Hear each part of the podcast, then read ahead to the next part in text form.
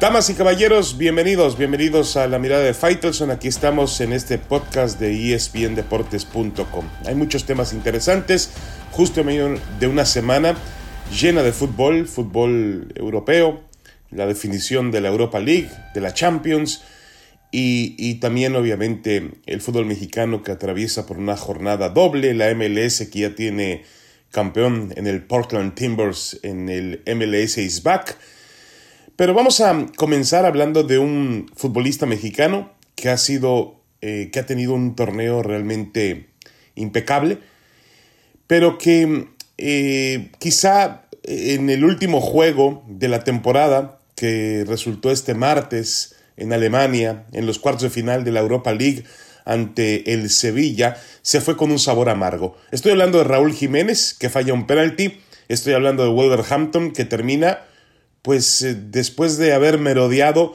los primeros puestos de la Liga Premier y después de haber llegado a los cuartos de final de la Europa League, se queda sin nada, no, no, no tiene un premio a la valerosa temporada que ha logrado. Creo que es un equipo de media tabla hacia abajo en el fútbol de Inglaterra, que hizo un esfuerzo, que se armó bastante bien y que logró instalarse en un sitio en, el que sin duda no pertenecía el equipo de Nuno Espíritu Santo, el entrenador portugués. Y, la verdad es que el, el Wolverhampton, eh, hay que aplaudir lo que hizo el Wolverhampton, a pesar incluso de que no alcanzó una posición europea para los torneos de la próxima temporada. Y lo de Raúl Jiménez fue realmente fantástico. Eh, ha hecho o logró 27 goles eh, y 10 asistencias por todas las competencias en el año, empatado con Kevin De Bruyne. Sus 10 goles en la UEFA Champions League, perdón, en, la, en la mm, Europa, en Europa, no en la UEFA. Eh, esta temporada son la mayor cantidad, incluyendo en fase de clasificación. Así que me parece que Jiménez cumplió con un año fantástico. Sí falló un penalti, es verdad, pero no se le puede de ninguna manera sacrificar por ello. Creo que eh, Jiménez está a mano con el Wolverhampton y el Wolverhampton está a mano con Jiménez. Ninguno le debe nada al otro y no tiene forma de seguir creciendo en ese equipo. De ahí que yo piense que llegó el momento de irse. Creo que Jiménez ha jugado a sus 29 años, ha jugado su último partido enfundado en la camiseta del Wolverhampton y ahora tendrá que buscar un, paso hacia arriba, nunca, nunca hacia abajo y, y, créame, un paso al mismo nivel de Wolverhampton pues significa jugar un equipo de media tabla hacia abajo, sin aspiraciones europeas. Por eso se indica eh, a equipos como podrían ser el Manchester United, como podría ser el Arsenal, como podría ser el Chelsea, no sé si el Tottenham que tiene a Harry Kane, Liverpool que también tiene una plantilla muy completa, eh, y fuera de Inglaterra se habla de la Juventus.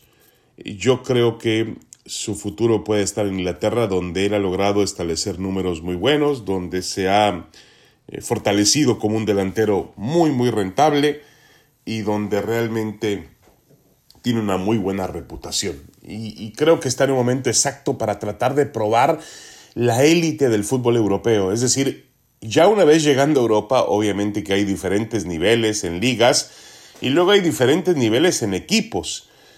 Y, y, en ese nivel, futbolistas mexicanos, muy pocos, muy pocos. Yo creo que solamente, solamente tres en la historia. Hugo Sánchez con el Real Madrid, Rafael Márquez con el Barcelona y Chicharito Hernández, que estuvo en el Manchester United y también en algún momento en el Real Madrid. Eh, pero nada más, jugar en el nivel máximo del juego, en equipos de clase A, en equipos que tienen que la obligación de buscar la liga y buscar la Champions, equipos que a los cuales eh, la crítica persigue, los, en los cuales hay un escrutinio juego tras juego, casi cada tercer día.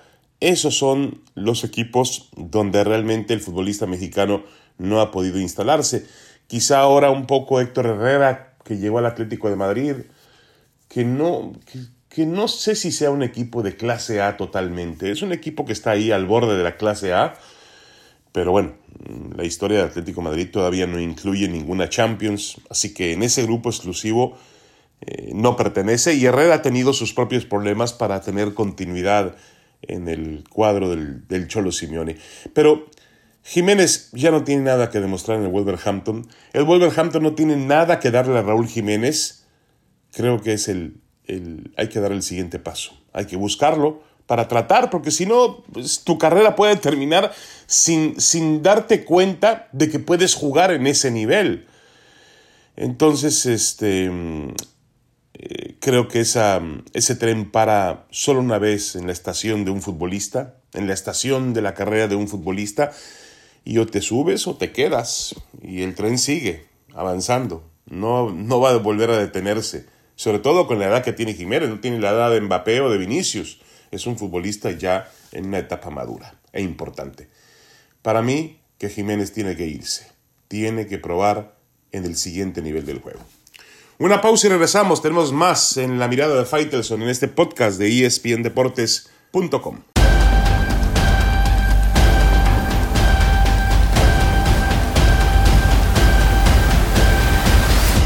Regresamos a la mirada de Faitelson en este podcast de espndeportes.com.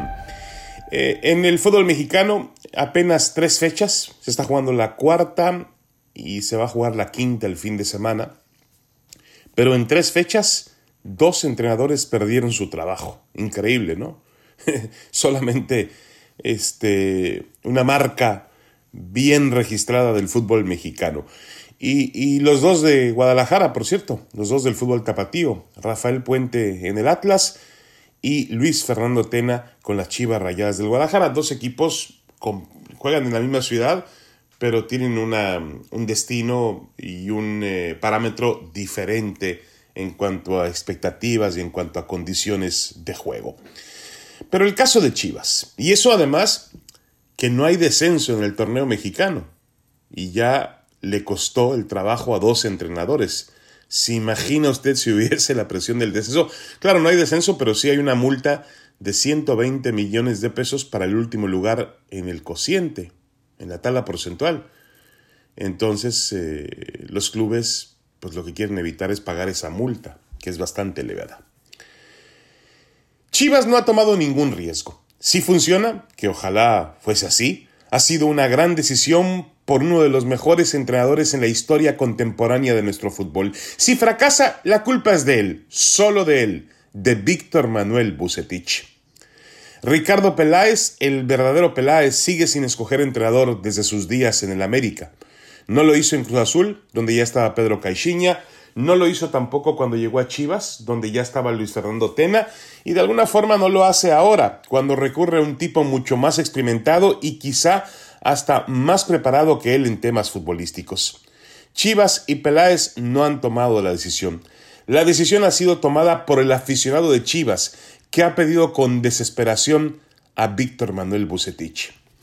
Desde aquel maravilloso verano de 1992, donde condujo al León a ganar la liga contra el Puebla de la Puente, Bucetich comenzó una carrera extraordinaria en la primera división. Ha sido un director ganador en todos los sentidos, pero hoy a sus 65 años de edad y con una trayectoria que rebasa las tres décadas. Bucetich ha admitido el reto de dirigir por primera vez a un club que solamente utiliza futbolistas nativos. Su única experiencia en ese sentido se refiere cuando eh, tuvo ocasión de dirigir a la selección mexicana apenas dos partidos en aquella malograda eliminatoria mundialista para Brasil 2014. Chivas ha apostado por un hombre maduro, experimentado, decente, honrado, trabajador, ganador. No hace falta agregar nada más. El resto, como siempre, dependerá del futbolista y de su capacidad de respuesta, de un grupo de jugadores profesionales, entre comillas, que significaron el gasto más elevado en la historia del tradicional equipo. El trabajo de Bucetich consistirá primero en reencontrar la disciplina que, pudo haberse relajado en los días de Tena y luego sacar la mejor forma individual de estos jugadores y darles un estilo que sea capaz de competir en una liga en la que se han ausentado mediocremente y yo agregaría el vergonzosamente de la liguilla en las últimas cinco temporadas. La realidad es que Chivas sigue buscando la forma de jugar competitivamente en los nuevos tiempos y también en las nuevas reglas que propone el fútbol mexicano, nuevas reglas entre comillas. Jugar únicamente con mexicanos cuando todos los clubes utilizan mayormente extranjeros en sus nóminas. Jugar únicamente con mexicanos cuando el futbolista mexicano no sobra, ni en cantidad y mucho menos en calidad. Chivas no ha podido, como siempre lo predijo Jorge Vergara, ser autosuficiente, depender de su producción, de sus fuerzas básicas, de su cantera para alimentar su capacidad futbolística en la cancha. Ello obligó a Mauri Vergara a desembolsar más de 40 millones de dólares y traer, antes de ello, a un director deportivo que había ganado fama y reputación ganadora en sus días de eh, trabajo en el América. Estoy hablando de Ricardo Peláez. Chivas ha tomado una decisión segura. Ha ido con el mejor o uno de los mejores entrenadores que están disponibles. La decisión para mí no ha sido ni de Mauri ni de Peláez ha sido de lo más trascendente que tiene este club de fútbol, el aficionado. Vox Populi, Vox Dei. La voz del pueblo es la voz de Dios. Y el, el público, el pueblo de Chivas, pidió a Bucetich. Aquí está Bucetich. Vamos a ver si Bucetich es el remedio para estas pobres chivas, diría pobres chivas, que hace un buen tiempo que no ven la luz al final del túnel en sus sueños futbolísticos.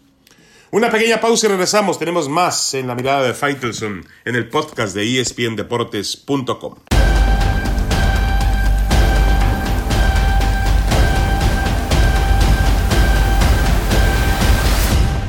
Muchas gracias por continuar en la mirada de Faitelson en este podcast de espndeportes.com. Aprovecho para invitarles a que nos em, sigan en todas las plataformas digitales del líder mundial en deportes, donde van a encontrar pues todo lo que ustedes buscan del mundo del deporte, sobre todo en este verano eh, renaciente para toda la actividad deportiva en el mundo. Bueno, hablando de veranos, eh, se cumplieron ocho años del oro que México logró en los Juegos Olímpicos de Londres 2012 en fútbol. Quizá el momento más impactante o el resultado más impactante que ha tenido el fútbol de México en toda su historia. La respuesta del aficionado del fútbol me ha dejado ciertamente sorprendido. Le preguntaba yo, ¿no cambiarían la medalla olímpica de oro de Londres 2012 por una aparición de la selección mayor mexicana en los cuartos de final de un mundial de fútbol?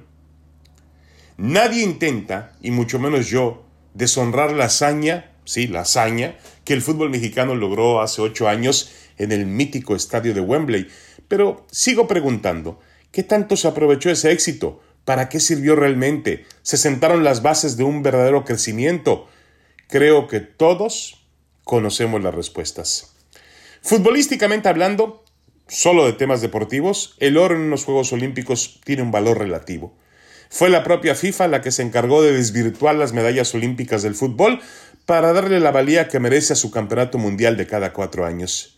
Nadie intenta minimizar o desprestigiar, insisto, la hazaña, pero así como los dos títulos en los mundiales sub-17 pudieron haber pasado desapercibidos en el proceso de crecimiento del fútbol mexicano, la medalla de oro en Londres tampoco fincó las bases de un desarrollo pleno y absoluto de nuestro juego.